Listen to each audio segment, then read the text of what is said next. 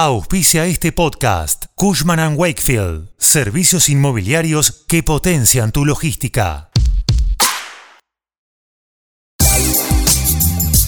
En su exposición ante la Cámara de Diputados, el ministro de Economía dijo que se otorgará una equiparación salarial a las Fuerzas Armadas con las Fuerzas de Seguridad, tal como había anticipado el cronista. Se hará en tramos a lo largo del año que viene. Te cuento todo a continuación.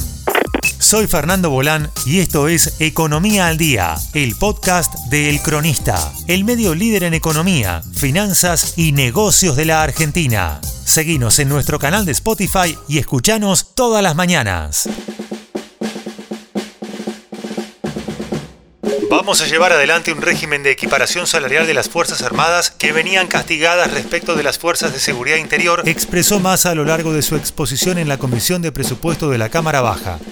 De esta forma, el ministro de Economía confirmó lo que había adelantado el cronista respecto de los alcances salariales de las Fuerzas Armadas desde el año 2023. Massa no dio demasiados detalles del monto y la forma en que se pagará esa equiparación, solo destacó que el programa de jerarquización salarial de los militares se llevará adelante a lo largo de los 12 meses del 2023 y es en respuesta a reclamos que se venían dando en la fuerza. El ministro de Economía destacó que en el proyecto del presupuesto 2023 se prevé la continuidad del Fondo para la Defensa, FONDEF, que se destina para el reequipamiento de las fuerzas y que está previsto por ley en un 0,8% del PBI global del Estado.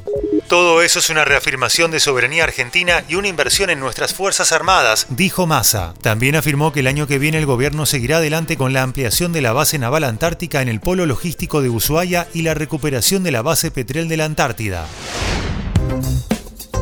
El adelanto que brindó Massa en el Congreso fue afirmado por el presidente Alberto Fernández en la tradicional cena anual de camaradería de las Fuerzas Armadas. En la página 70 del proyecto de ley de presupuesto 2023, el ministro de Economía adelantó que corresponde destacar que es un objetivo necesario reconocer al personal de las Fuerzas Armadas, entre otras razones por su profesionalidad, misiones y medio donde se desempeñan, que oportunamente se implementó un proceso de regularización salarial. En el Ministerio de Defensa y en las Fuerzas Armadas expresaron a El Cronista que hay satisfacción por el compromiso asumido en el presupuesto 2023 de jerarquizar a las Fuerzas Armadas, ya que ello tendrá como resultado la equiparación salarial anunciada por el ministro Tayana.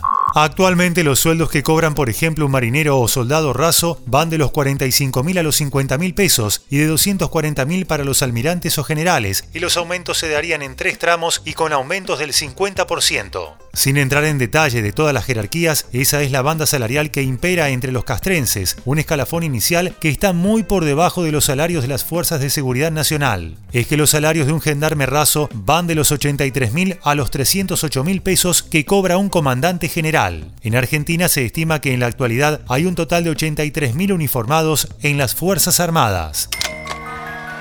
Esto fue Economía al Día, el podcast de El Cronista. Seguinos en nuestro canal de Spotify y escuchanos todas las mañanas. Y si te gustó el podcast, podés recomendarlo. Entérate de lo mejor del Financial Times todos los domingos en nuestro nuevo podcast. Texto Martín Di Natale. Guión Tobias Holkman. Coordinación periodística Sebastián de Toma. Producción SBP Consultora. Hasta la próxima.